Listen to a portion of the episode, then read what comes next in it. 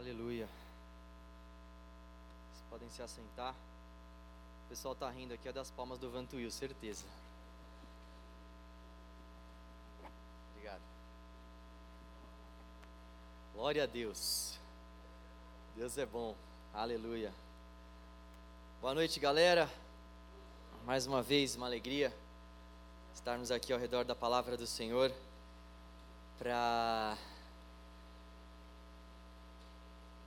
para nos abastecermos, para a gente ser alimentado com o alimento que o Senhor tem para nos oferecer, que, que é a palavra dele. A palavra do Senhor é o alimento que ele tem para oferecer para a igreja. Mas antes, antes disso, eu gostaria de chamar aqui a dona Sabine. A Sabine é uma jovem aqui do canal. Ela vai se mudar, ela vai para outro estado e nós vamos orar pela vida dela. Chega mais, Sabine. Por essa você não esperava, né? Nós queremos orar clamando ao Senhor para que o Senhor continue conduzindo a vida a vida dela. Você quer falar alguma coisa? Sabia que ela não queria falar. Só por desencargo mesmo. É, Sabine, obrigado por tudo que você fez aqui, através da sua vida. Nós podemos contemplar um pouco mais do amor do Senhor. Nós esperamos que seja breve, mas talvez não seja tão breve assim, então a gente ora para que de fato o Senhor possa te conduzir. E muito obrigado mesmo por todos esses anos que você passou aqui com a gente, pela sua caminhada aqui conosco. Vamos orar agradecendo a Deus pela sua vida e clamando para que a bênção do Senhor esteja sobre você e sua família. Amém? Deus, nós te damos graças pela vida da Sabine. Muito obrigado, Deus, porque aqui ela se estabeleceu por tantos anos em tua presença, frutificando para a honra e glória do teu nome. Te damos graças por isso, porque sabemos que até mesmo o fôlego de vida é concedido pelo Senhor, os dons são concedidos pelo Senhor, a bênção vem do Senhor. E Deus, nós queremos te pedir para que a bênção do Senhor continue sobre a tua filha, sobre a família dela. Nós oramos pedindo para que o bom Espírito do Senhor possa acompanhá-los, ó Deus, para que o Senhor trilhe os passos dos teus filhos nesse novo lugar, para que eles lá possam também frutificar para a honra e glória do teu nome com que eles venham se desenvolver na fé, ó Deus, com que portas de emprego se abram para eles, Pai, com que portas para que eles preguem o teu evangelho também se abram, e para que acima de tudo, Deus, o Senhor continue a ser o Deus exaltado em cada um dos corações dos familiares da Sabine, Deus. Leve a tua filha com a tua paz, leve os familiares dela sob a direção do Senhor, Deus. Em nome do teu filho Jesus é que nós pedimos e te agradecemos, Senhor. Amém. Graças a Deus. Obrigado, Sabine. Glória a Deus. Amém.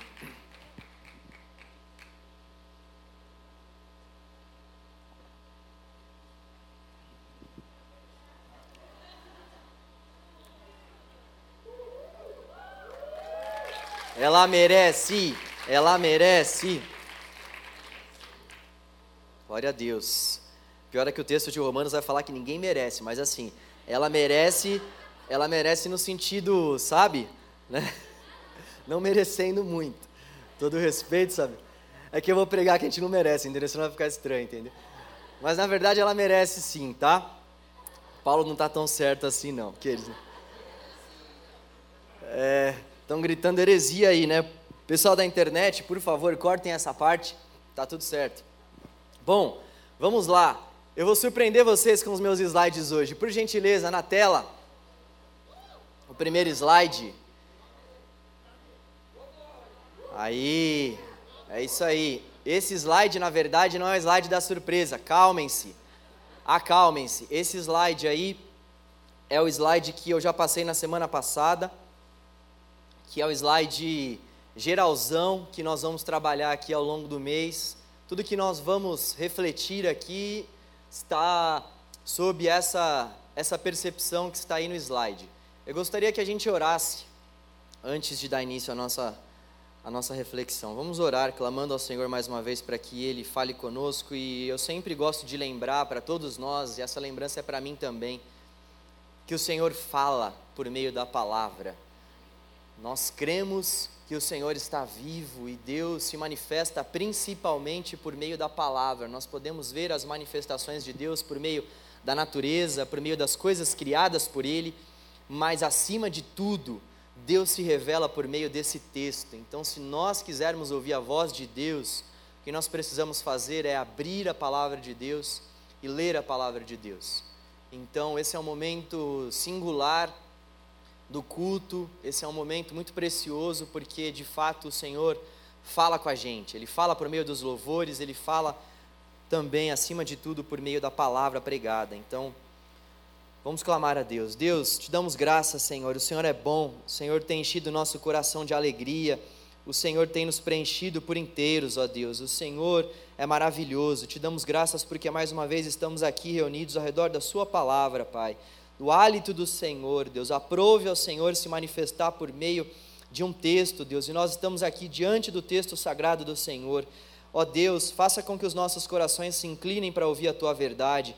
Faça com que os nossos corações estejam tementes ao Senhor. Cativa as nossas mentes à obediência de Cristo, Deus, e trabalhe no nosso coração por meio da Sua palavra, Senhor. Tu bem sabes que esse livro de Romanos é um livro precioso na história da igreja e nós queremos pedir ao Senhor para que o seu Espírito fale poderosamente conosco durante a exposição do teu texto, Senhor, com que o teu Espírito possa quebrar os nossos corações e converter os nossos corações ao Senhor, Deus. Faça isso porque somente o Senhor é capaz de efetuar tal obra, Deus. Faça para a honra e glória do teu nome, Senhor. Em nome de Jesus, amém. Amém. Bom, na semana passada nós demos início à nossa série se eu ficar tomando muita água, que minha garganta está pegando um pouco, tá? Me perdoem. Nós demos início à nossa série e eu falei sobre o fato da justiça de Deus ser necessária. Então, o tema geral dessa carta aos Romanos, isso é o que grande parte dos teólogos vai concordar, é que o tema geral dessa carta que Paulo escreveu é a justiça de Deus. A justiça de Deus que se manifesta por meio do Evangelho. Nós podemos ver isso lá em Romanos 1, 16, 17. Paulo então dá a toada do tema da carta ali logo no capítulo 1.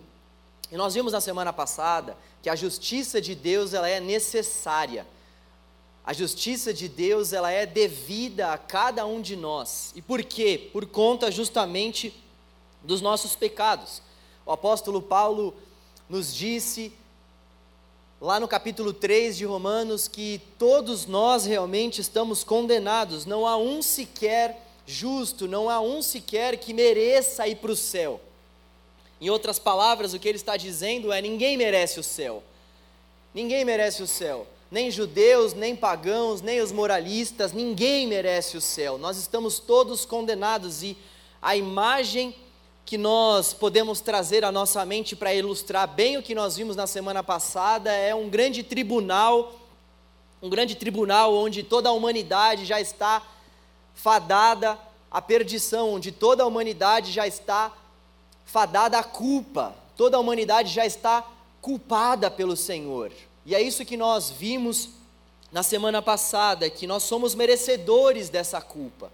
Não somente que todos nós somos culpados, não somente que todos nós estamos nesse tribunal e merecemos a ira de Deus, mas também não há ninguém que possa de fato fazer alguma coisa para que Deus olhe para nós e fale: Poxa, essa pessoa merece por conta disso que ela fez. Não há ninguém que possa dizer que mereça o céu, não há ninguém que possa dizer que mereça a graça de Deus, porque a graça ela é imerecida.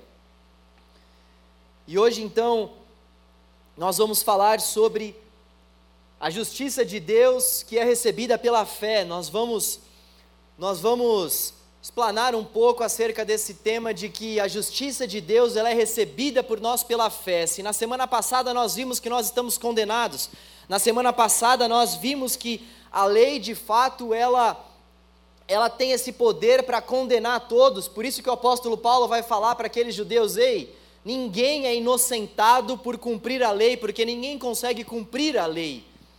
E ele então, a partir do, do capítulo 3, versículo 21, ele traz a solução. Tá bom, já que, estou, já que todos estão condenados, já que todos então são culpados diante de Deus, qual é a solução então? O que nós precisamos fazer então para ter esse livre acesso a Deus restabelecido? E é isso que nós vamos refletir hoje, é isso que o apóstolo Paulo vai trabalhar a partir do versículo 21. É importante, antes de nós lermos o texto, vocês acham melhor eu trocar o microfone, que está dando interferência aqui? Vou trocar.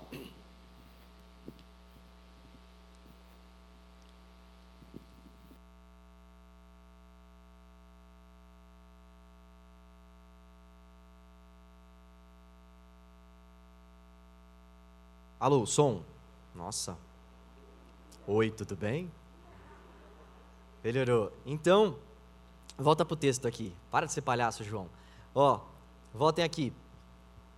Então, hoje nós vamos falar sobre a justiça de Deus que é recebida pela fé. Como a justiça de Deus ela é recebida.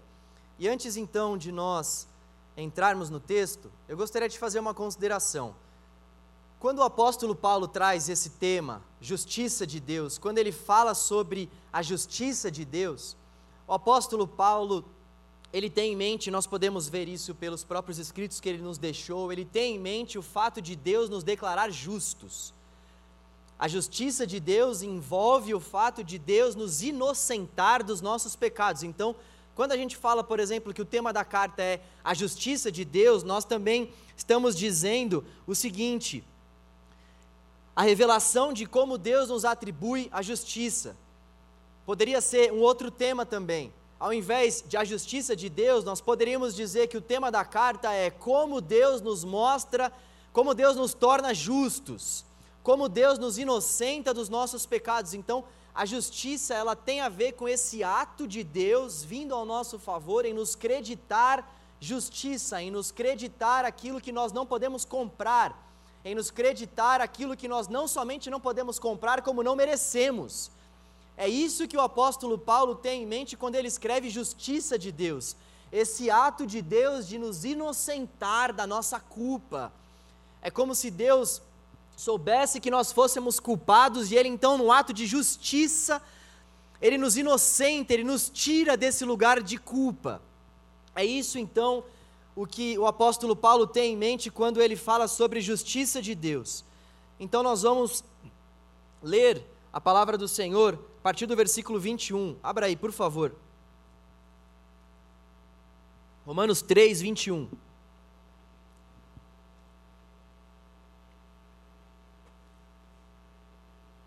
Romanos 3, 21. Nós vamos ler até o versículo 26. Romanos 3, 21 até o versículo 26. Vou ler na NVI. Mas agora se manifestou uma justiça que provém de Deus, independente da lei, da qual testemunham a lei e os profetas. Justiça de Deus mediante a fé em Jesus Cristo para todos os que creem. Não há distinção pois todos pecaram, estão destituídos da glória de Deus, sendo justificados, ou seja, inocentados gratuitamente por Sua graça, por meio da redenção que há em Cristo Jesus. Deus o ofereceu como sacrifício para propiciação mediante a fé, pelo seu sangue, demonstrando a sua justiça. Em sua tolerância, havia deixado impunes os pecados anteriormente cometidos, mas no presente, demonstrou a sua justiça, a fim de ser justo e justificador daquele que tem fé em Jesus. Até aqui por enquanto. Podem colocar aquele outro slide, por favor? Esse é outro slide. Não estou entendendo por que vocês estão rindo, gente. Você que trabalha com design, você que faz slides, me procure no final do culto. Vocês não me procuraram no final do culto passado. Deu no que deu. Mas olha só, peguem a parte do conteúdo, tá bom? Ok? Glória a Deus, Deus é bom. Nós estamos, gente, diante, diante talvez dos versículos mais importantes da carta que Paulo escreveu aos Romanos. O apóstolo Paulo, ele tem esse poder de síntese, ele, ele consegue em poucas palavras, explicar a fé cristã, explicar o que aconteceu na cruz de Cristo de uma forma brilhante. É isso que ele faz aqui, desses versículos 21 ao versículo 26. Ele praticamente explica a obra de redenção de Deus por meio de Cristo Jesus. Esses versículos eles são extremamente importantes. A primeira coisa que nós podemos aprender, nós vamos ver como vocês podem dar uma olhadinha aí para o slide, quatro principais pontos. Os capítulos que a gente vai refletir hoje é, é vamos lá, capítulo 3, versículo 21 até o 5, 21, tá? São praticamente aí três capítulos. Primeiro ponto que eu gostaria de, de reforçar é que a revelação da justiça de Deus chegou. Primeiro ponto que nós podemos destacar aqui que vai do versículo 21 até o versículo 26 é que a revelação da justiça de Deus chegou. Tanto é que o apóstolo Paulo começa o versículo 21 falando: Mas agora, agora se manifestou outro tipo de coisa. Agora se manifestou um outro tipo de justiça. Agora se manifestou uma justiça que provém de Deus. O apóstolo Paulo está fazendo menção aqui às práticas do Antigo Testamento que eram apenas ilustrativas, práticas que eram apenas práticas que apontavam realmente para o Messias que viria. Então, o apóstolo Paulo está fazendo menção a essa justiça de Deus, a essa forma de Deus nos justificar, nos inocentar por meio do sacrifício de Jesus. Ele então vai nos explicar que o que Deus faz por meio de Cristo é nos declarar justos. E como eu disse na semana passada, uma coisa muito importante, um pressuposto muito claro que o apóstolo Paulo deixa para nós, ao longo de todos os seus escritos, é o pressuposto da nossa condenação. Todos nós não somos merecedores do amor de Deus. Todos nós estamos condenados. Todos nós merecemos a condenação. O apóstolo Paulo, ele sempre tem isso em mente quando ele escreve. Nós podemos nós podemos contemplar isso. Como eu disse na semana passada, nós precisamos entender que nós somos doentes para que então o remédio faça sentido. Porque se nós não entendermos que nós somos doentes, o remédio não vai fazer sentido algum. Nós não vamos buscar o remédio até nós não identificarmos a nossa doença. Enquanto nós não entendermos que nós somos pecadores, que nós viramos as costas para o Senhor, nós não vamos entender a graça. Não entende a graça quem não entende o significado de pecado.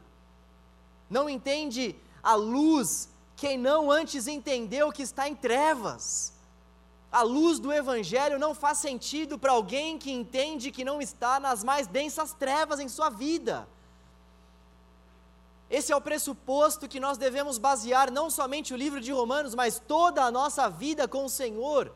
Nós partimos desse, preço, nós partimos desse pressuposto, nós estamos mortos. E é por isso que justamente a graça faz sentido. E é por isso justamente que nós precisamos dessa graça, e é por isso que nós precisamos dessa justificação, dessa justiça de Deus que nos é revelada por meio do Evangelho de Cristo Jesus.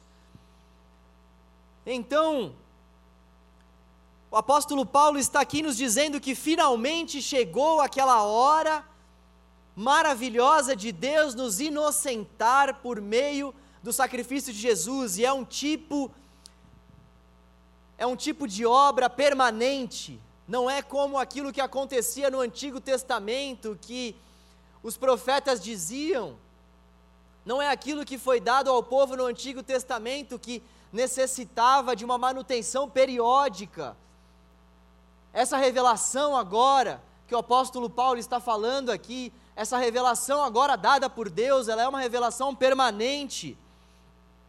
Então, o apóstolo Paulo, ele vai frisando a nossa necessidade dessa justiça, a nossa necessidade desse que pode nos inocentar dessa nossa culpa. Ele vai falar sobre essa necessidade a partir do versículo 22, na parte B. Quando eu, eu enumero aqui parte B, geralmente os versículos ele tem a parte A e a parte B. Tem versículo que tem só a parte A, tem versículo que tem a parte A, B, C e por aí vai, mas geralmente quando a gente vê uma mudança de assunto no próprio versículo, a gente costuma fazer essa classificação. Então, a parte B do versículo 22 começa ali: não há distinção. Não há distinção. Pois todos pecaram e estão destituídos da glória de Deus. Esse destituídos da glória de Deus é o mesmo que estão necessitados da glória de Deus, pois todos estão fora desse padrão estabelecido por Deus, todos estão necessitados que Deus de fato nos coloque novamente diante dele, porque o nosso, o nosso padrão não é capaz de estabelecer a paz com Deus. O apóstolo Paulo vai falar então sobre a universalidade do pecado ele nos diz, ele deixa isso de uma forma muito clara, que o pecado ele é universal, mas ele também nos diz que assim como o pecado é universal e alcança a todos, a justificação também é poderosa para alcançar todos aqueles que creem em Jesus. O pecado fez com que todos nós ficássemos diante de um estado de condenação diante de Deus, mas por outro lado, por outro lado, o sacrifício de Jesus faz com que todos aqueles que creem sejam aceitos por Deus novamente. O apóstolo Paulo vai falar sobre essa essa potencialidade que existe no pecado, essa essa devastação realmente que o pecado faz, e ele não faz distinção alguma, ele diz que essa devastação toma conta de toda a raça humana. Ele vai falar do judeu, do gentio novamente, um outro ponto importante para a gente entender essa carta aos Romanos, apenas reforçando novamente o que eu disse, é muito importante a gente entender essa tensão que há entre os judeus e os gentios, desde o princípio da igreja. E aqui não é diferente. O apóstolo Paulo está escrevendo para uma comunidade na qual os judeus e os gentios habitam, na qual os judeus e os gentios comungam então ele, em todo o tempo, vai fazendo esses contrapontos entre judeus, gentios, e ele, sobretudo, até aqui, vai fazendo esse contraponto para dizer: nenhum de vocês merece, nenhum de nós merecemos. É pela graça, é por conta da obra que Jesus fez na cruz que nós somos justificados. E então depois ele ele vai falar para nós sobre o meio para a gente obter essa justificação, que está nos versículos 21 a 22 ele vai falar que a gente obtém essa justificação pela fé. Eu coloquei aqui nessa ordem para ficar um pouco mais didático para nós, mas esse é o conceito que, tá, que está aqui por trás. A, a, a revelação da justiça de Deus, ela é uma necessidade de todos nós, e essa justiça de Deus, para que a gente possa obtê-la, nós precisamos passar pelo caminho da fé. A fé é o meio pelo qual nós obtemos a justiça de Deus. A fé é o meio pelo qual nós temos acesso à justiça de Deus, é, é o meio pelo qual nós temos acesso ao perdão de Deus. E essa fé aqui não é uma fé simplesmente no sentido sentimental, não é uma fé simplesmente no vazio. É uma fé realmente no sentido de confiança, é uma fé no sentido de quem confia nos méritos de Cristo, é uma fé no sentido de quem sabe que não merece, é uma fé no sentido de quem sabe que é pecador, que é merecedor da ira de Deus, mas é uma fé no sentido de alguém que acredita que, mesmo sendo pecador, foi inocentado pela obra de Cristo na cruz. É essa fé que o apóstolo Paulo está falando aqui, é essa fé que é o meio para a gente obter a nossa justificação. Então, se antes ele, ele, ele estava denunciando que a justiça de Deus ela é necessária, agora ele começa a dar alguns traços de como que a gente pode de fato ter acesso a essa justiça. E o primeiro ponto é pela fé. É pela fé. E ele depois vai falar que a base dessa fé é a cruz. A fé ela não é a base, a fé é o meio, a base é a cruz. Nós não cremos então no vazio, nós cremos naquilo que é a base da nossa fé. E a base da nossa justificação é a cruz. A cruz é, de fato, a obra que nos salva. O sangue derramado na cruz somente tem poder para nos salvar, por isso que a cruz é a base. E o apóstolo Paulo vai falar sobre ao menos cinco pontos que envolvem a cruz, e esses cinco pontos eles resumem bem a obra da cruz de Cristo. Ele vai falar sobre a graça, ele vai falar sobre a redenção, ele vai falar sobre o sangue, ele vai falar sobre a propiciação, ele vai falar sobre o perdão. Justamente porque o sangue derramado na cruz concretiza todo e qualquer tipo de sacrifício. A partir de uma, de uma iniciativa de Deus, que é isso que quer dizer graça, a partir de uma iniciativa de Deus, nós somos resgatados das trevas por causa do sangue derramado por Cristo na cruz. E isso nos proporciona o perdão e a comunhão com Deus. O apóstolo Paulo, então, quando ele fala sobre graça, ele tem em mente que Deus veio ao nosso encontro, foi uma iniciativa de Deus ao ter vindo ao nosso encontro nos salvar. Quando ele fala sobre a redenção, ele fala sobre o fato de nós sermos resgatados por Deus, resgatados do império das trevas que nós andávamos. Quando ele vai falar sobre o sangue, é porque é por causa desse sangue, o sangue é a causa, justamente da nossa justificação, foi por causa do sangue derramado que Deus nos proporcionou. Aí, aí que nós podemos entender melhor então a propiciação. Por causa do sangue, Deus nos proporciona o perdão. Por causa do sangue, Deus nos proporciona a justificação. A base então é a cruz de Cristo, e a cruz de Cristo é marcada por graça, redenção, sangue, propiciação e perdão. Depois nós vamos para um outro ponto, dentro do próprio capítulo 3, que é o ponto do capítulo 3, versículo 27 até o versículo 31. Nós não vamos ler, mas o que está em vista aqui é que o apóstolo Paulo ele está fazendo uma defesa contra a crítica dos judeus. Ele usa mais uma vez aquela aquela técnica grega, aquela retórica grega chamada diatribe. Ele começa a fazer perguntas a pessoas imaginárias e ele mesmo traz respostas para essas perguntas. É isso que quer dizer essa retórica chamada diatribe.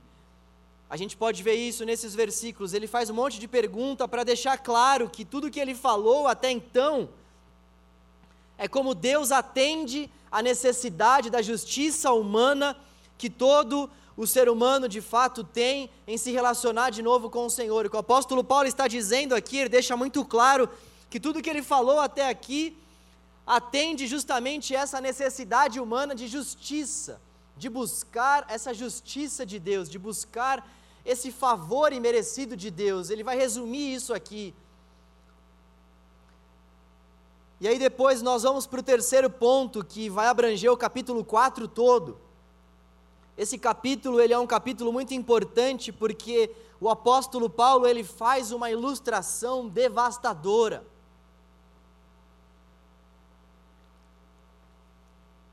Paulo começa a fazer um contraste entre Abraão e a justificação pela fé. Ele demonstra que a justificação pela fé é tão antiga quanto as escrituras do judaísmo. E para isso ele usa a figura principal, o personagem principal do judaísmo, o pai da fé para todo judeu, que é justamente Abraão.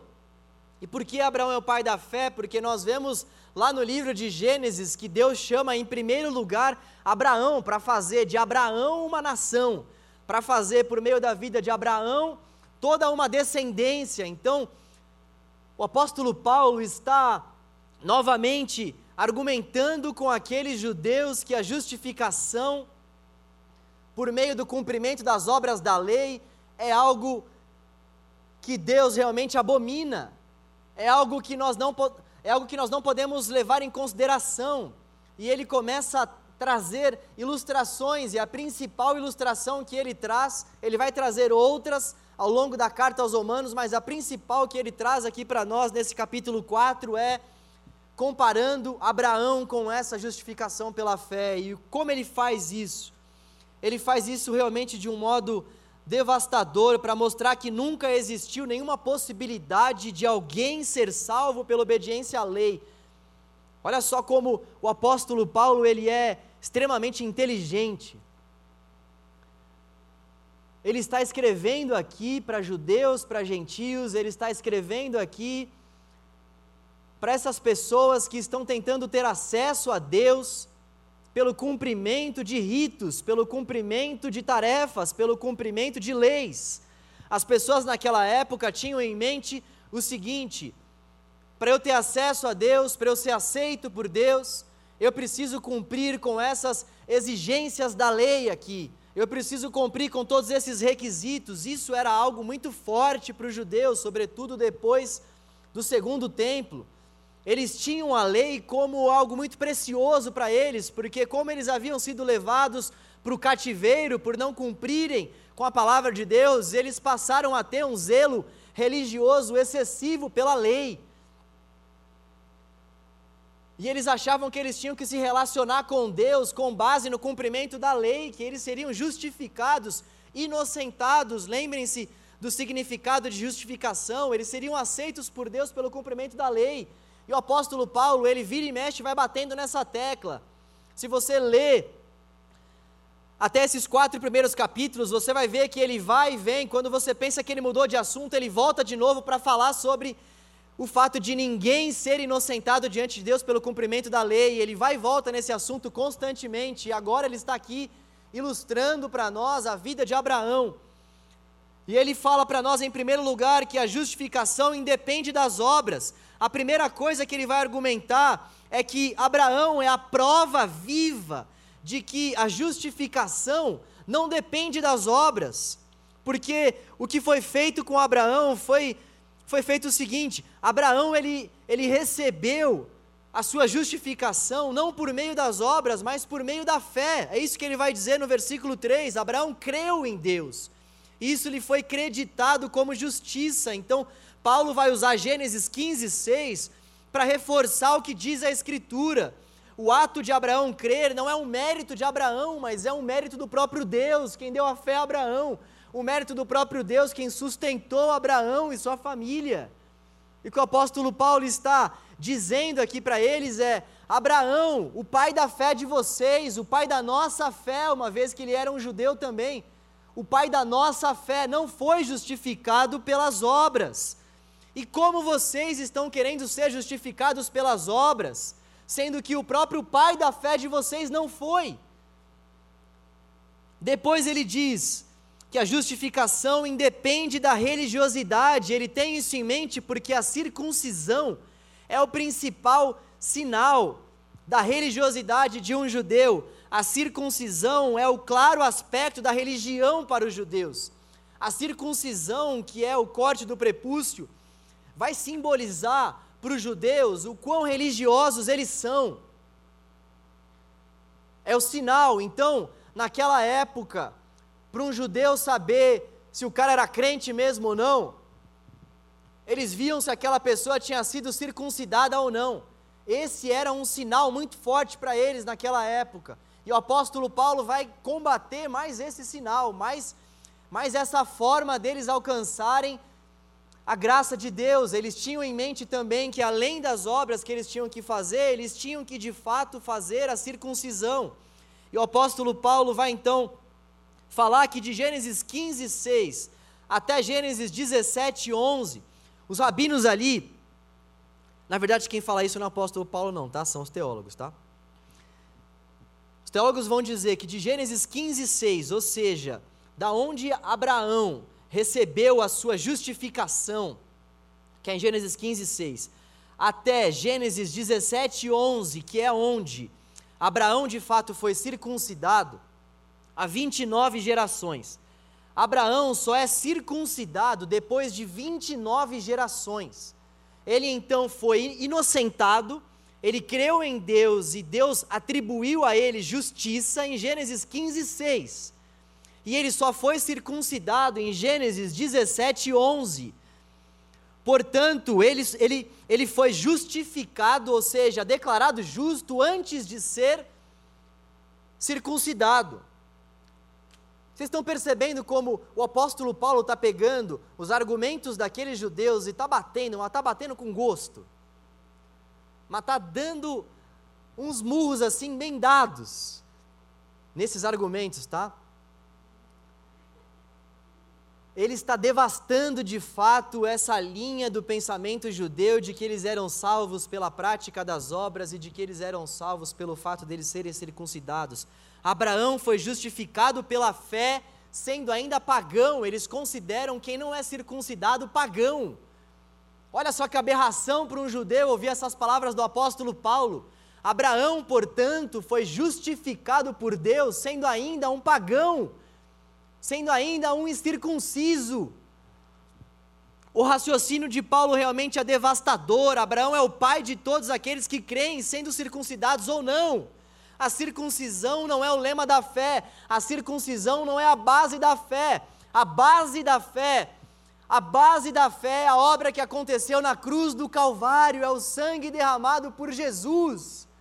Não a prática da lei pode nos, pode, pode nos inocentar, mas a fé que nós temos no sacrifício do Cordeiro, a confiança que nós temos nos méritos de Cristo, que nos é imputada quando nós cremos, quando nós confiamos, quando nós confessamos, quando nós inclinamos o nosso coração para aquilo que aconteceu no Calvário.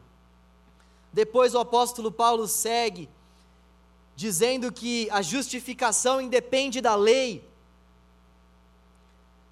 a justificação de Abraão ocorreu 430 anos depois da lei ter sido dada. Percebe como ele vai falando sobre as obras, depois ele vai falando sobre a circuncisão, agora ele está falando sobre a lei, ele, ele está realmente pegando os principais argumentos que os judeus se apegavam.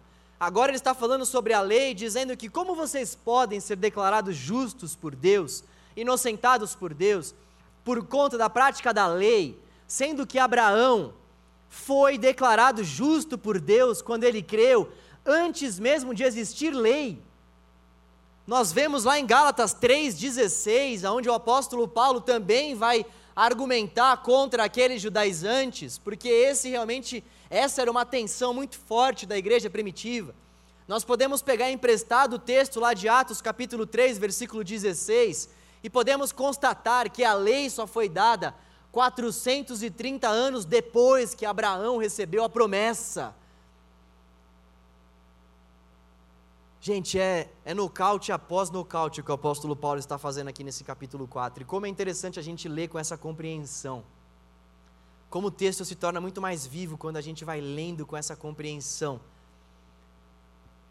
Capítulo 3, então, ele começa falando sobre o fato de que todos nós precisamos dessa justiça, depois ele vai desenvolvendo o seu argumento, falando como que essa justiça se dá, é por meio da fé. E depois, agora no capítulo 4, ele novamente volta para o argumento de que ninguém é salvo pela prática da lei, pelas obras ou pela circuncisão. E depois ele diz ainda a partir do versículo 23, gostaria de ler essa parte porque essa parte também cabe a nós. O apóstolo Paulo diz o seguinte, Romanos 3, 23 a 25.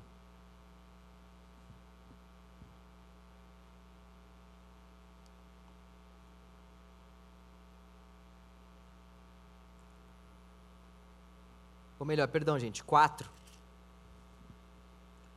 4, 23 a 25. Romanos 4, 23 a 25. As palavras lhe foi creditado não foram escritas apenas para ele, mas também para nós, a quem Deus creditará justiça, a nós, a nós, que cremos naquele que ressuscitou dos mortos, a Jesus, nosso Senhor. Ele foi entregue à morte por nossos pecados e ressuscitou para nossa justificação. O apóstolo Paulo está incluindo todos aqueles que creem Deus vai acreditar justiça a nós também. Deus vai atribuir justiça a nós também, aqueles que creem. Deus age até mesmo no presente. Deus age no presente. Em quarto lugar, o apóstolo Paulo, a partir do capítulo 5, começa a falar sobre os benefícios que acompanham a justificação pela fé. Nós também poderíamos chamar de os resultados daqueles que acompanham ou melhor, os resultados daqueles que são justificados pela fé.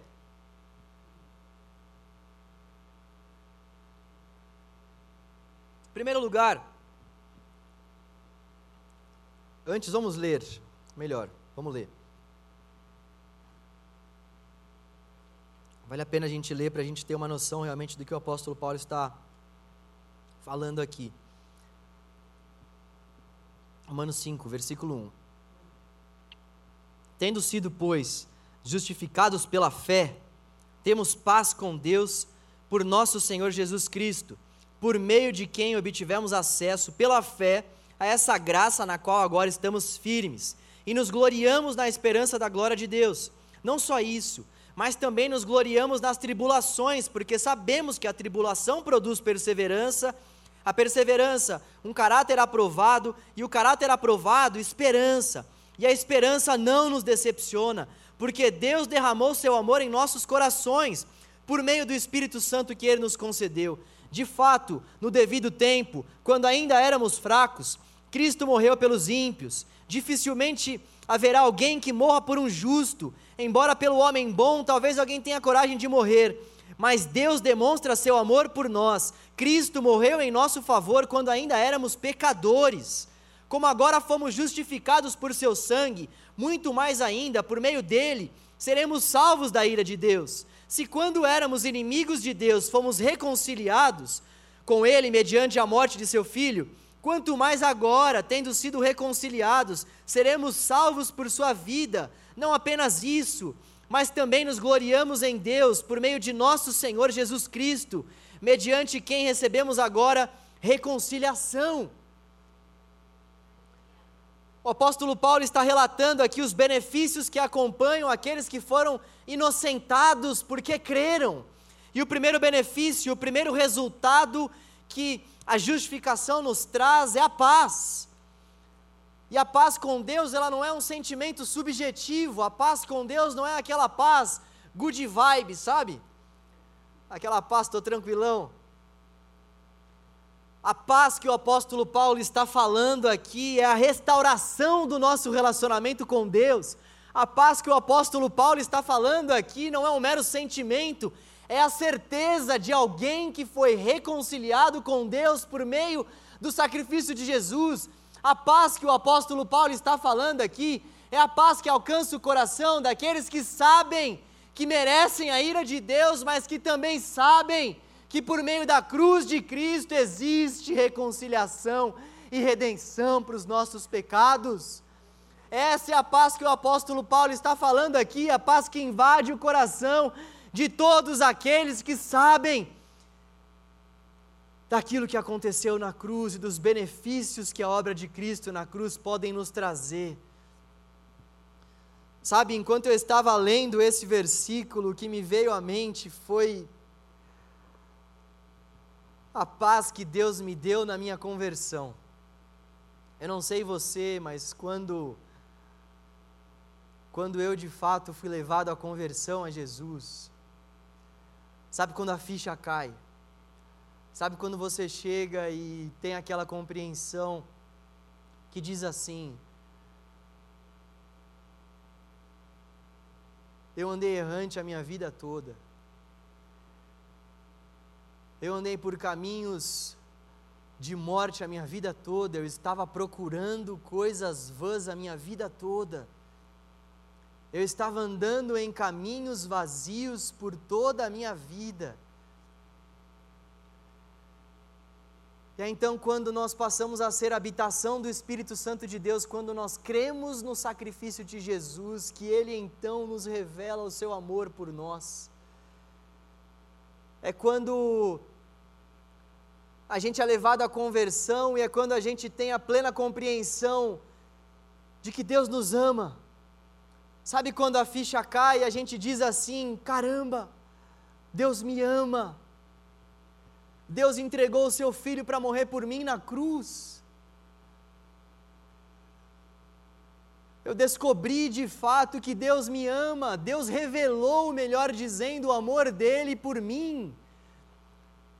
Essa é a paz que o apóstolo Paulo está nos dizendo aqui, essa paz de um coração que sabe que foi perdoado, essa paz de um coração que sabe que agora é não mais habitação das trevas, mas habitação da luz do Espírito Santo de Deus.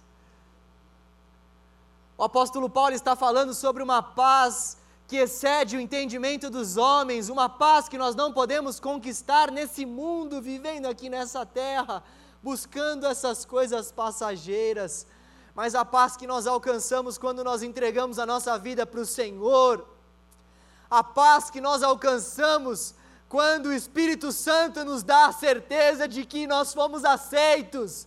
Deus nos aceitou, Deus desejou vir ao nosso encontro por meio de Jesus, para nos tornar justos aos olhos dEle. Deus nos creditou a justiça da obra de Cristo na cruz, para nossa salvação, para o nosso resgate, para nossa paz. É essa a paz que o apóstolo Paulo está falando. É essa paz que nós precisamos buscar. A nossa geração vive tanto em função de uma paz passageira e vazia. Quando o Evangelho entra no nosso coração, esse tipo de paz que nós temos. Aquela paz que é muito mais do que uma mera sensação, do que um mero sentimento. É óbvio que quando nós quando nós somos inocentados pelo Senhor, é claro que nós sentimos também a paz, é claro que também nós sentimos plenitude, é claro que nós também sentimos que Deus de fato nos reconciliou com Ele, nós sentimos sim, mas essa paz que nós sentimos, ela está alicerçada naquilo que nós agora sabemos pela revelação de Deus. Deus nos inocentou por conta do sangue derramado naquela cruz. Deus foi ao nosso encontro por meio de Jesus na cruz. Deus encarna na figura de Jesus, se torna humano, morre na cruz para nos trazer essa paz de volta a Ele. Talvez você possa pensar assim: mas se nós estávamos fora desse padrão de Deus, por que Ele não abaixou o padrão? Deus fez muito mais do que isso. Deus entregou o seu único filho para morrer por nós na cruz, como a maior manifestação de amor que essa humanidade já viu e vai ver, para que nós tivéssemos paz com Ele novamente. O apóstolo Paulo está falando aqui sobre esse acesso, essa ideia contínua, esse acesso contínuo que nós temos a Deus por meio da cruz de Cristo, não é um acesso, sabe quando você tem aquele acesso para um show? Você tem o um acesso ali a uma área VIP, e quando acaba o show já era o acesso. Não, o acesso que ele está falando aqui o verbo que ele está usando aqui no sentido original dá a ideia para nós de uma continuidade, de um acesso contínuo, de um acesso inesgotável, de um acesso permanente.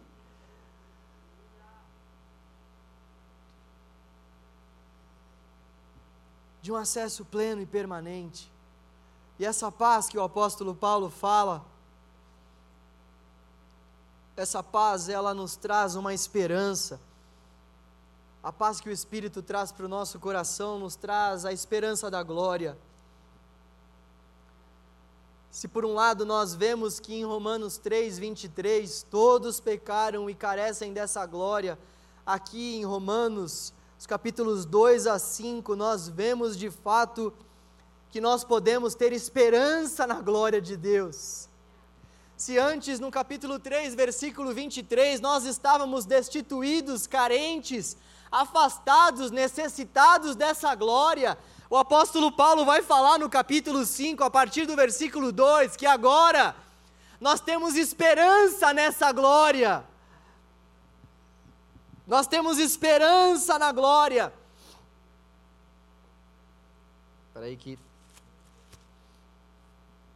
nós temos esperança na glória. Nós temos esperança porque de fato, por meio da fé, nós obtivemos acesso. nós temos essa esperança viva no nosso coração e uma das marcas da fé é a esperança. Uma das marcas de quem realmente tem fé, uma das marcas de quem acredita de fato em Deus é que essa pessoa que acredita em Deus espera. Espera o quê? Espera o agir dele. Espera a glória que em nós será revelada quando nós estivermos com o Senhor face a face. Espera no sentido de que permanece. Espera no sentido de que persevera. Espera no sentido de que sabe que dos mais altos céus é que vem o nosso socorro. Quem tem fé espera, quem tem fé não larga, quem tem fé não abandona, quem tem fé não deixa Deus na mão, quem tem fé espera. E muitas vezes nós vamos esperar por coisas que não vão acontecer como a gente quer. O lema da espera não é que a gente deva esperar por algo que a gente queira que aconteça, mas que a gente espere de fato de acordo com a vontade do Senhor, que a gente espere de fato, e o apóstolo Paulo vai falar como deve ser essa esperança. Ele vai falar sobre a alegria, para que a gente venha esperar tendo alegria, esperar perseverando. Ele, ele traz também a alegria como um dos resultados de quem é inocentado por Deus. Ele traz a alegria como um dos benefícios de quem crê na obra de Cristo na cruz e recebe então o perdão pelos seus pecados. Ele vai trazer a alegria, isso é impressionante, isso é algo fantástico. Ele traz a alegria nesse contexto e ele vai falar que nós devemos nos alegrar nas tribulações. Esse gloriamos aqui nós devemos nos gloriar nas tribulações, é o mesmo que, é o mesmo que dizer que nós devemos nos alegrar nas tribulações. É claro que o apóstolo Paulo não tem em mente aqui que a gente vai ser aquelas pessoas malucas que vai ficar buscando tribulação na vida, né? Eu quero viver uma tribulação. Cadê a tribulação? Não é isso que está em jogo aqui. Não é isso que o apóstolo Paulo está querendo nos dizer aqui. O que ele está querendo nos dizer aqui é que quando nós de fato temos fé, nós temos paz com Deus. Quando nós temos paz com Deus, nós esperamos. Quando nós esperamos, nós podemos nos alegrar na espera. E quando nós nos alegramos na espera, nós também devemos nos alegrar nas tribulações, porque as tribulações, elas, elas, elas fazem com que nós venhamos ter um caráter aprovado, e o caráter aprovado faz com que a gente de fato consiga ter uma esperança que não nos decepciona o apóstolo Paulo então vai falar sobre essa alegria na tribulação, porque também, como ele disse em outros instantes, em outros momentos, se nós quisermos ter parte com o Senhor, se nós quisermos de fato herdar a vida eterna, nós também precisamos herdar as tribulações. Nós também somos co-herdeiros com Cristo em seus sofrimentos, se nós quisermos ser herdeiros de Cristo no que diz respeito à sua salvação. O apóstolo Paulo vai dizer para Timóteo que todos aqueles que desejam seguir veementemente o Evangelho sofrerão perseguições, passarão por tribulações. A tribulação, portanto, ela é uma marca da caminhada de um cristão e não somente uma marca da caminhada, mas ela também deve ser uma marca que traz alegria para o cristão, porque quando o cristão sofre tribulações, perseguições, acusações, o cristão está se assemelhando com o modo de vida do seu Cristo, do seu Criador. Quando nós passamos por situações difíceis, quando nós perseveramos, quando nós passamos por tribulações, nós estamos assemelhando a nossa vida à vida do nosso Senhor e Salvador Jesus. Por isso nós podemos nos alegrar nas tribulações. E o apóstolo Paulo vai falar sobre esse círculo virtuoso, que nós já vimos também no livro de Atos. O livro de Atos, assim também como o apóstolo Paulo está tratando aqui, é um livro que vai falar para nós acerca de um ciclo, um ciclo virtuoso, um ciclo que vai se repetindo. Esse ciclo é marcado pela esperança que os cristãos devem ter no Senhor. assim como era em Atos, Jesus havia sido elevado aos céus e eles estavam vivendo naquela esperança da volta, eles estavam vivendo naquela esperança de estarem com Cristo novamente. Então, esperança. Só que durante esse processo de espera, uma outra coisa que marca esse ciclo é a provação, a tribulação. Então, eles esperavam, mas esperavam tendo que passar por provações, e eles passavam por provações tendo que perseverar. A perseverança também faz parte desse ciclo virtuoso. E eles então, uma vez que eles perseveravam, eles eram aprovados. Então, esperança, aprovação, perseverança, aprovação. Esperança, aprovação, perseverança, aprovação. Esperança, aprovação, perseverança e aprovação. É esse o ciclo que o apóstolo Paulo está relatando aqui. Nós precisamos esperar, mas o nosso processo de espera nós vamos passar por dificuldades, nós vamos passar por momentos de aflição. E o que nós devemos fazer nesses momentos de aflição? Perseverar. Porque se nós perseverarmos, o Senhor de fato irá nos aprovar. E depois, um, um último benefício que ele vai trazer aqui é o benefício da reconciliação. E ele vai falar sobre a base da reconciliação, que é o amor sacrificial de Deus em Cristo. E o que, e o, que o apóstolo Paulo vai falar é que toda a iniciativa é de Deus. Se você, porventura, lê algum comentário, se você assistir alguma pregação de pregador algum que diz que nós temos alguma participação nesse processo de de iniciativa de Deus ao ter vindo ao nosso encontro. Se você escutar alguma coisa nesse sentido, se você ler alguma coisa nesse sentido, corre, é heresia. O que o apóstolo Paulo vai nos dizer aqui, sobretudo a partir do versículo 6 até o 11, é que Deus é quem vai ao nosso encontro, Ele é quem toma a iniciativa da reconciliação. Nós fomos reconciliados, o verbo no, no, no texto original é um passivo, é uma voz passiva nós fomos reconciliados, nós recebemos a reconciliação. E o apóstolo Paulo, ele, ele tem isso muito claro em mente. Toda a iniciativa é do Senhor, até porque se nós tivéssemos algum processo, alguma partícula nossa nessa iniciativa, não seria simplesmente graça. Seria graça com alguma partícula nossa, seria graça com uma aceitação nossa, seria graça com alguma outra coisa que a gente fez. E também outro aspecto muito importante, o apóstolo Paulo vai dizer que nós estávamos condenados, nós estávamos mortos em nossos pecados, é o que ele vai falar para os Efésios, mais uma vez fazendo menção a essa obra que tem como iniciativa o coração do próprio Deus que está se inclinando para os seus filhos. E é por isso que esse livro de Romanos é tão marcante, tão maravilhoso para nós. Ele vai explicar justamente a obra da cruz, ele vai explicar o Evangelho para nós. Foi iniciativa de Deus, foi Ele quem quis vir ao nosso encontro, Ele nos desejou, Ele nos amou, sendo nós ainda indignos do Seu amor. O apóstolo Paulo vai falar: é muito fácil alguém amar uma pessoa que faz coisas boas para ela é muito fácil uma pessoa amar alguém que faz coisas boas, que realmente dá motivos para ser amada. Agora, o que é muito mais difícil no caso de Deus é Ele nos amar, sendo nós ainda transgressores. Ele nos amar sabendo que nós não tínhamos nada para oferecer para Ele. Ele nos amar, Ele se derramar por nós.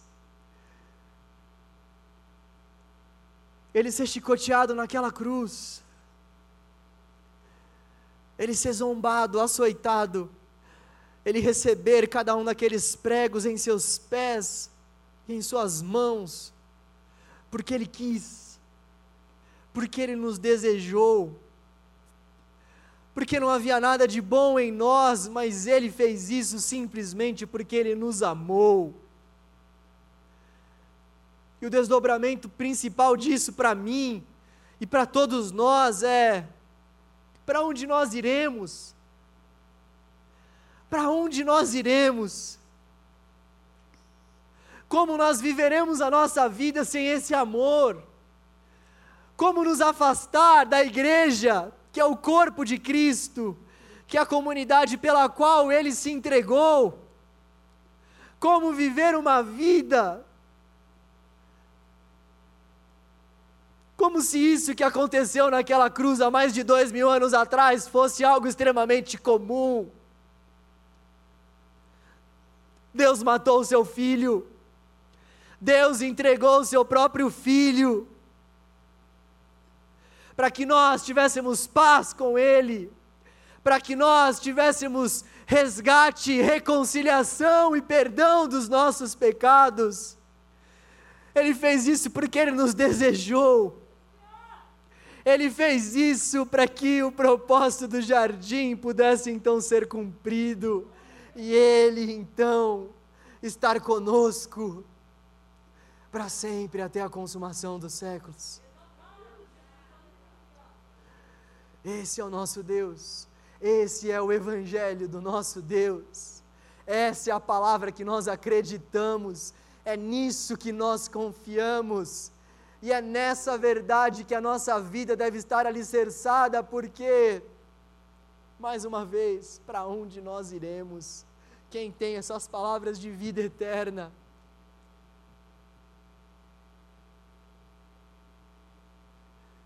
O que esse mundo pode nos oferecer que chega perto dessa paz com Deus? O que nós podemos fazer para alcançar, para chegar perto de alcançar essa paz que nós temos quando nós quando nós vivemos a nossa vida entregando o nosso coração para o Senhor.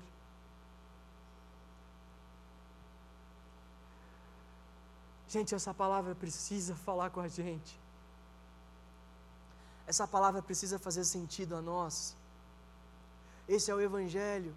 Se nós não entendermos isso, nós não vamos ter paz com Deus, nós não vamos ter alegria, nós não vamos ter reconciliação.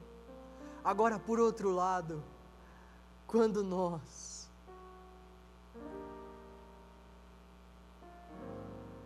quando nós nós somos alcançados pelo Senhor e recebemos essa paz,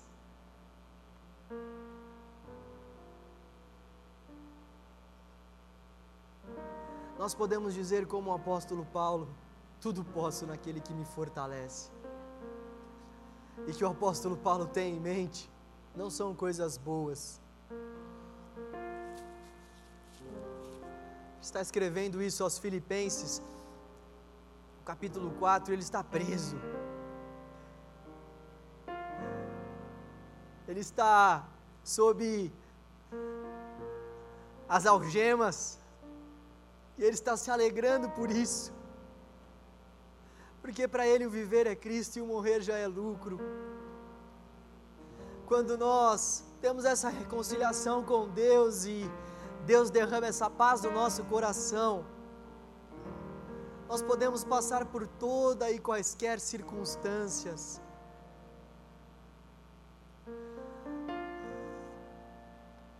Quando nós quando nós somos reconciliados com Deus e temos essa paz com Ele.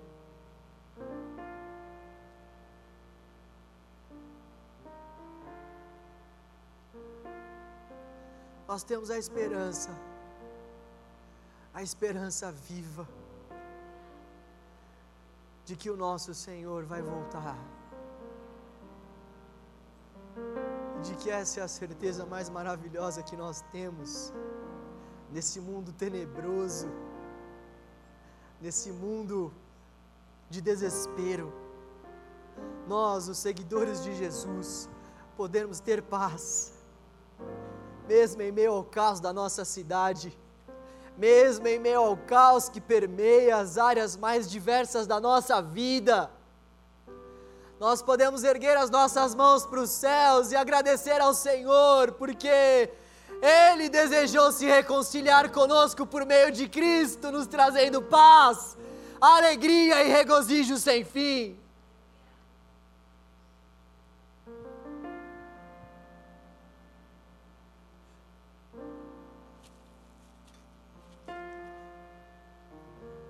E a salvação é também um processo, é uma iniciativa de Deus em primeiro lugar, e é também um processo.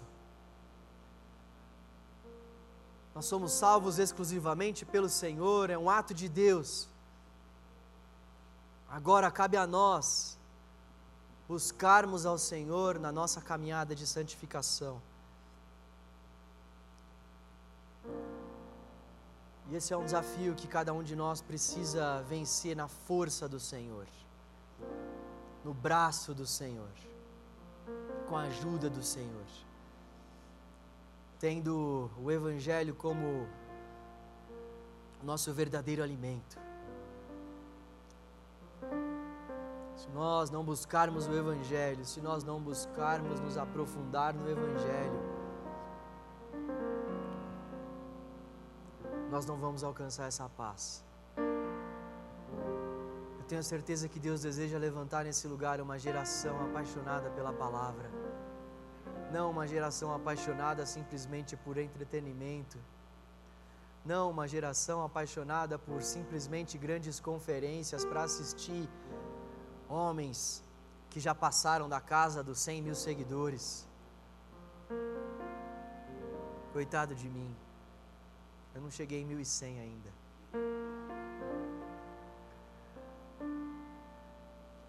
Deus deseja levantar nesse lugar uma geração de jovens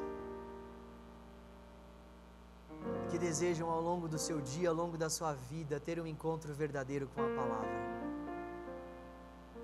Eu realmente espero que essa série esteja falando ao seu coração como está falando ao meu e despertando em nós um amor pelo texto.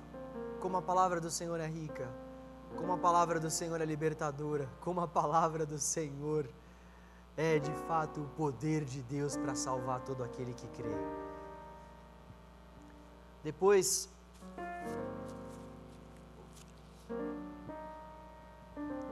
capítulo 5, versículos 12 a 21, o apóstolo Paulo vai falar sobre os benefícios que acompanham.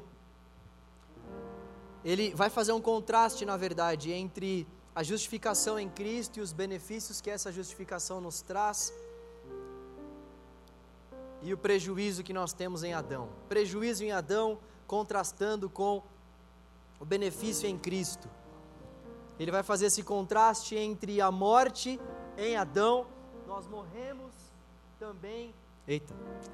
Nós morremos também com Adão, em Adão, mas nós também alcançamos a vida com Cristo e em Cristo. Aleluia. Louvado seja o nome do Senhor. Nós vamos cantar mais uma vez a canção que exalta o ato de Deus ter vindo ao nosso encontro para nos defender, para nos nos alcançar. Vamos manifestar ao Senhor a nossa dependência a Ele. Diante desse texto, vamos juntos manifestar a Deus o quanto nós dependemos dEle, o quanto nós nos alegramos pelo fato de dependermos somente dEle, não de nós. Isso é libertador. Vamos cantar mais uma vez ao Senhor.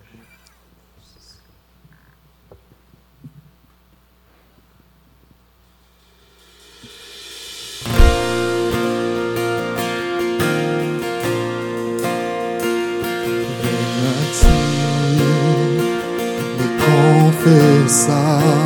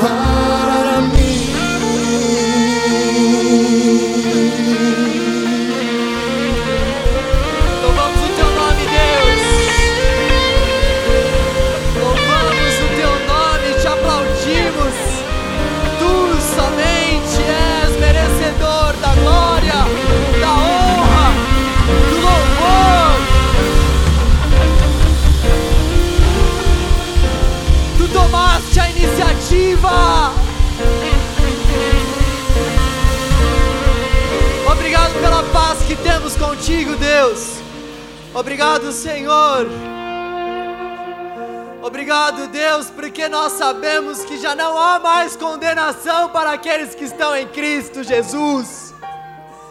Já não há mais condenação para aqueles que estão em Cristo, porque o Senhor Deus lhes atribuiu a justiça da cruz, porque o Senhor Deus lhes creditou os méritos de Cristo na cruz. Obrigado pela cruz, Senhor. Obrigado, Deus. Obrigado, Deus. Obrigado pela paz que a cruz nos traz. Obrigado, Deus. Oh, Deus, te damos graças, Senhor. Exaltado seja o teu nome em nossos corações, em nossas vidas. Bendito seja o teu nome, Deus. És tudo para nós, Senhor. O que seria de nós sem o Senhor? O que seria da nossa vida sem essa paz que o Senhor nos traz? Obrigado, Deus. Obrigado, Deus, por ter olhado para nós, seres tão desprezíveis, tão falhos e pecadores, tão indignos e merecedores da tua graça, e mesmo assim, Deus, ter nos amado. Obrigado, Deus. Obrigado, Deus. Oh Deus, nos ajude a passarmos o resto da nossa vida te agradecendo e vivendo em função do teu sacrifício e da tua obra, Deus. Finca os nossos pés na tua palavra, porque tu bem sabes que passaremos por tribulações. Ajuda-nos a perseverarmos, Deus. Ajuda-nos, ó Deus, a por meio do seu Espírito trazermos à nossa memória essa esperança, Senhor, que é viva, que é verdadeira. Ajuda-nos, Deus, por meio do seu Espírito, em nome de Jesus, em nome de Jesus. Aleluia. Aleluia. Aleluia. Glória a Deus. Nosso Deus é bom. Aleluia. Aleluia. Glória a Deus. Bom, sábado, dia 30, nós teremos a nossa vigília, vai ser no próximo sábado já. Então, venha na pegada. Venha na pegada para orar, para se comunicar com Deus venha com o coração bastante aberto, para que Deus de fato possa falar contigo, para que Ele fale com a gente. Vocês já sabem qual vai ser o procedimento. Sabem ou não? Sabem, né? Mas vale a pena repetir. Nós vamos terminar o nosso culto exatamente 8 e meia. Lembre-se de falar isso para mim também na hora, entendeu? Podem começar a sair, ó. Faz o seguinte, quando der 8 e meia, podem começar a sair, que aí vai ser a hora que eu vou saber que eu preciso terminar. E aí, a gente então vai para o Enéas Tonini, que é o templo 2, tá? São dois lances de escada aqui abaixo, tá bom? Nós vamos terminar aqui o nosso culto e já vamos diretamente lá para o Enéas. O pessoal do canal aqui, a nossa equipe de líderes preparou um lanche. Na verdade, nós compramos, tá? Não vou mentir para eles, né? A gente comprou prontinho, tudo higienizado, tá? Um negócio campeão. Vai ter suquinho, vai ter bolachinha, deve ter fruta também, não vou prometer porque eu nem lembro o que eu comprei, mas vai ter coisa boa. Pode vir, você vai ficar feliz, vai ficar bem, vai ficar alimentado. E aí a gente vai então comer um pouquinho e depois a gente já vai dar início à nossa vigília às 9 horas, em ponto. Então, por favor, vai ser das 9 até as 11 e meia. Vai ser uma mini vigília, né? Mas, mas é isso aí, tá bom? É o que Deus tem para nós. É, depois a gente marca as nossas até mais tarde e tudo. Paulinha, minha querida, por favor, vem aqui dar um recado. Venha demonstrar o quanto Deus foi bom contigo. Na verdade é comigo, gente, olha só isso. Aqui no canal Jovem, tá? Aqui das celas. Pode falar mesmo que eu aqui. Ela me buscou aqui, gente. Boa noite, gente. Graça e paz. Gente, tem dois recados. Primeiro eu vou pedir para o pessoal da mídia colocar arte para nós. Viagem missionária, gente. Então, vai acontecer do dia 6 a 16 de janeiro. E para vocês fazerem as inscrições é até o dia 6 do 12. Cadê a Vanessinha? Vanessinha, fica de pé.